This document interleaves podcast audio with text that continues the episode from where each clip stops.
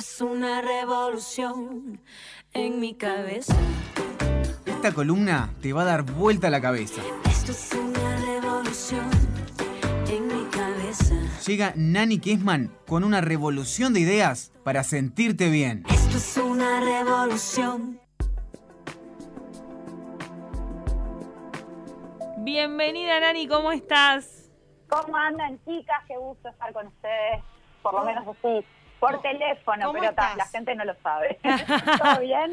Bien, ¿y vos? Bien, todo bien, por suerte.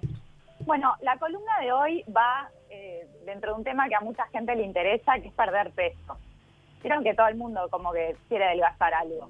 Nadie está suficientemente contento con, con, con su físico, entonces todo el mundo quiere adelgazar o sacarse algún kilito. Y yo no les voy a hablar de dieta, no les voy a decir lo que tienen que comer, sino que les voy a dar algunos piques que pueden incorporar para poder incrementar la pérdida de peso más rápidamente. O sea, a la dieta que estás haciendo, si le eh, agregas esos piquecitos, vas a poder este, estimularla para, para que sea más efectiva. Ah, mirá. O para todo, ¿no? O para todo. Bien. Bueno, empezando primeramente por el sueño. El sueño ayuda a consumir grasa. La hormona del crecimiento, que es la que facilita el consumo de grasa, que es una hormona que es abundante sobre todo en la adolescencia y en la juventud, Sí. también se encuentra este, quizás concentrada en, en menores cantidades durante el resto de la vida y su producción natural es importante durante el sueño.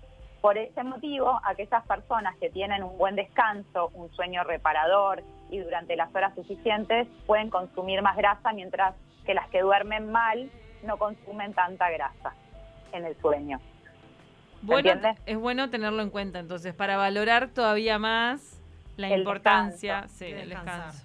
Tal cual. Y la actividad física también facilita la producción de esa hormona y facilita la producción de esa hormona durante todo el día y durante toda la noche. O sea que más razones aún para hacer deporte y dormir bien.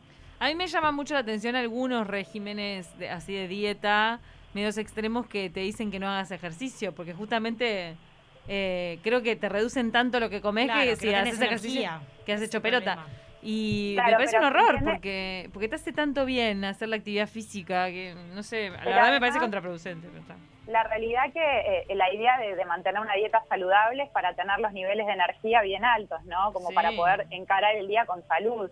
Eh, yo creo que adelgazar es como la consecuencia, es como el efecto rebote de una vida saludable, de una dieta equilibrada. Y la actividad física forma parte de, esa dieta este, y, de, y de esa rutina saludable. Yo creo que las dietas que, te, que al revés, que te quitan energía, no son saludables. Así que, nada, este, entiendo de que Tenerlo en cuenta, obvio. que, que, que practicar la salud este, y tener la nutrición en función de la buena salud y que adelgazar sea un efecto secundario de, de la buena dieta para la salud. Este, después, la actividad doméstica, ahora sobre todo que estamos en momentos de quédate en casa, de cuarentena, de donde mucha gente le falta la ayuda en la casa, la actividad doméstica como limpiar la casa, preparar la comida, fregar los platos, trapear los pisos, eh, lustrar los muebles, todo eso te ayuda a perder peso. Es verdad. Saben que eh, haciendo todas estas actividades, los Ya hago limpieza general en mi casa. Ya hago limpieza Claro. general. Claro, la actividad del ama de casa te ayuda a quemar calorías. Por ejemplo, si dedicáramos tres horas al día a estas actividades, podés llegar a quemar hasta 600 calorías por hora. Más de una clase de gimnasia. 600 calorías por hora. Y para mejorar el efecto de eso, si te abrigas, todavía encima vas a, a- a sacar toxinas y vas a transpirar y a ayudar a que la piel saque para afuera las impurezas. Wow. O sea que razón suficiente como para mantener tu casa ordenada y limpia, esto de gastar 600 calorías eh, por hora en la actividad doméstica. Algo que uno no, no- lo tiene tan en cuenta, ¿viste? No, y a veces este, tenemos vagancia y no tenemos ganas de, o tenemos fiaca, ¿viste? De ordenar, de hacer cosas, bueno, es un buen motivo. O si de repente en el día no pudiste hacer deporte, ponete a arreglar tu casa. Vas a estar, vas a tener más orden y encima vas a haber este, trabajado tu cuerpo. Divino. Eh, otra cosa que también ayuda a la pérdida de peso y a quemar grasas es la actividad sexual, hacer el amor. ¡Woo! Obvio. El acto sexual que exige cierto grado de actividad muscular, en consecuencia ayuda al gasto calórico. Eh, se calcula, por ejemplo, que en una relación sexual de 15 minutos equivale a un gasto de 60 calorías, o sea, 4 calorías por minuto. O sea que es un buen motivo para practicar el acto sexual con más frecuencia y con más duración. Y esto me llevó a hacer una mini, mini investigación, porque empecé a pensar, o sea, ¿cuál es la, cuál es la actividad sexual de los uruguayos? Y la realidad es que me encontré con una investigación del año 2011 que encima, o sea, yo no vi ninguna, ninguna encuesta directa que estudie eh, la actividad sexual de, de los uruguayos en sí.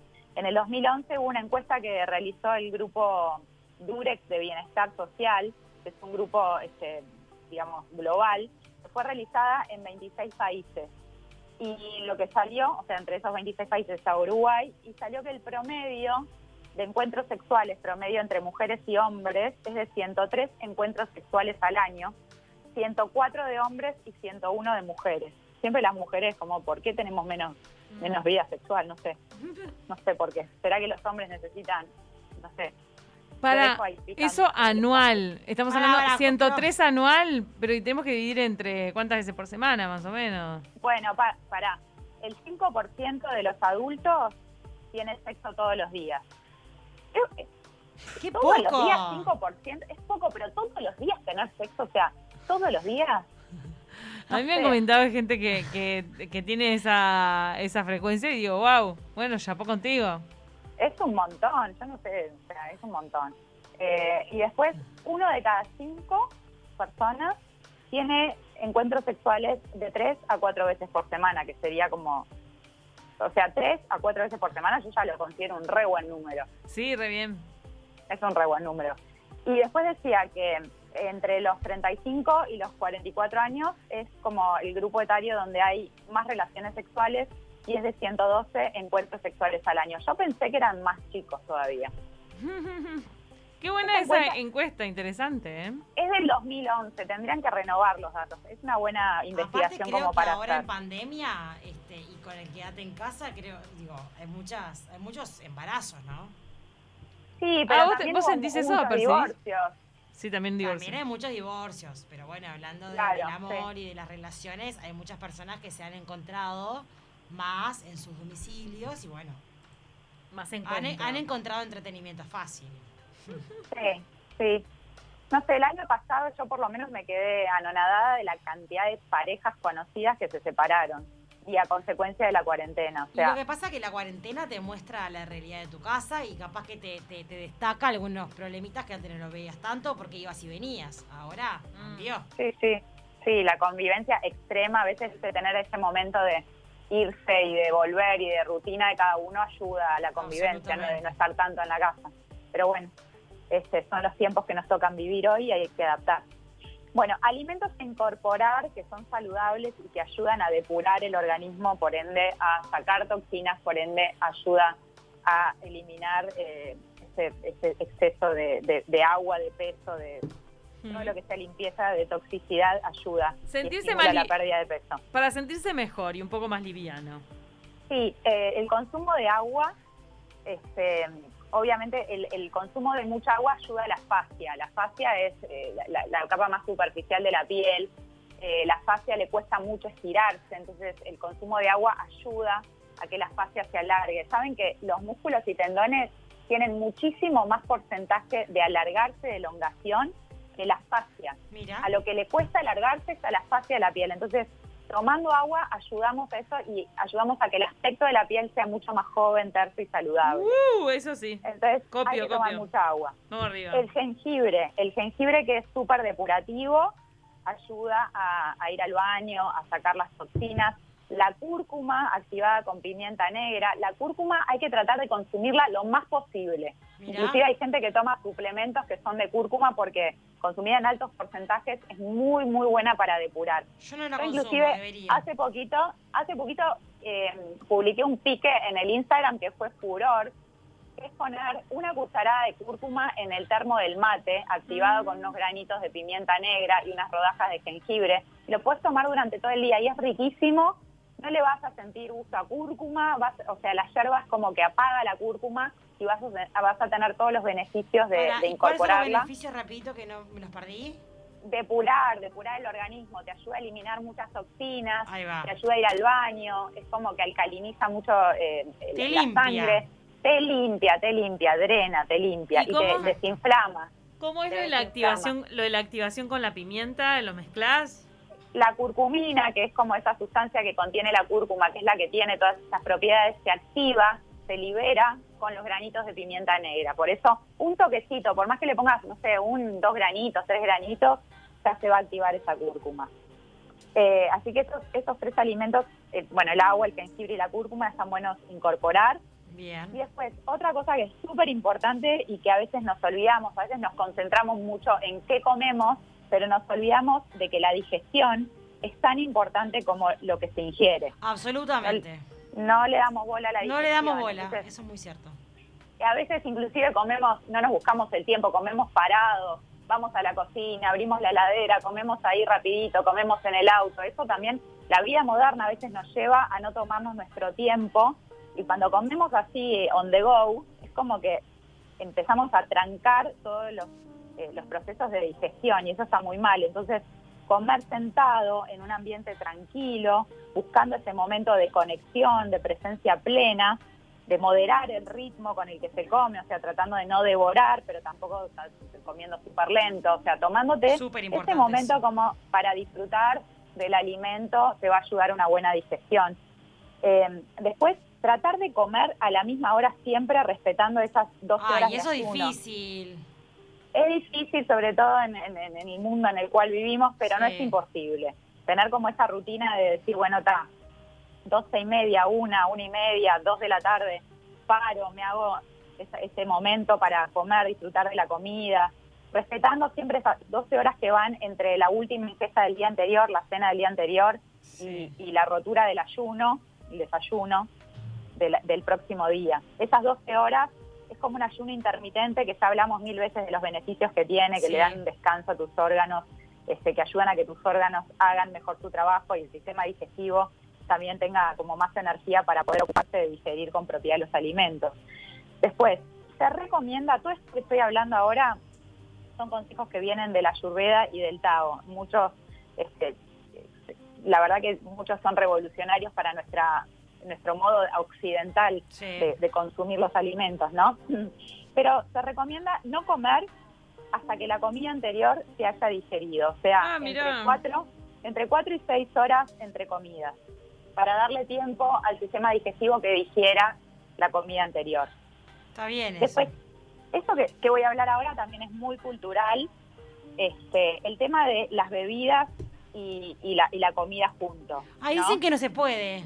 Contame no vos. no se- mira, no es que no se pueda, en realidad se puede con moderación y, y cuidando mucho de la temperatura de, de la bebida. Por ejemplo, las bebidas muy calientes lo que hacen es eh, lo que hacen es como irritar las mucosas del paladar y del esófago, cosa que es muy malo y eso también eh, como que impide que la saliva alcalinizante digiera, ayude como a digerir los alimentos. O sea, comer una comida muy caliente, una sopa muy caliente, un té muy caliente, o sea, todo eso obstaculiza y irrita el paladar, el esófago y no es bueno. Lo Bien. mismo pasa con las bebidas frías. ¿Qué pasa cuando, no sé, nosotros acá en Occidente siempre eh, el agua con hielo, comer eh, con la bebida súper fría, helada, nos encanta.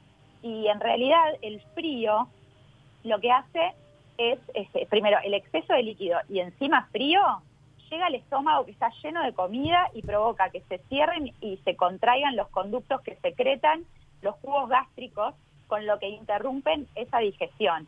Y se desencadena toda una putrefacción y fermentación del bolo alimenticio en el estómago. Y cuando la temperatura del estómago se normaliza, ya es muy tarde para iniciar la digestión correcta. Entonces. ¿qué, qué pasa? Se originan flatulencias, Mm. eh, moco, grasa y, y la comida no se digiere. Entonces, ¿qué- nosotros siempre comemos con cosas frías. Es como que eso ni se nos pasa por la sí, cabeza. súper común. Hay que tratar de cuidarlo y vas a ver cómo vas a empezar a ayudar a tus órganos a que hagan mejor su trabajo.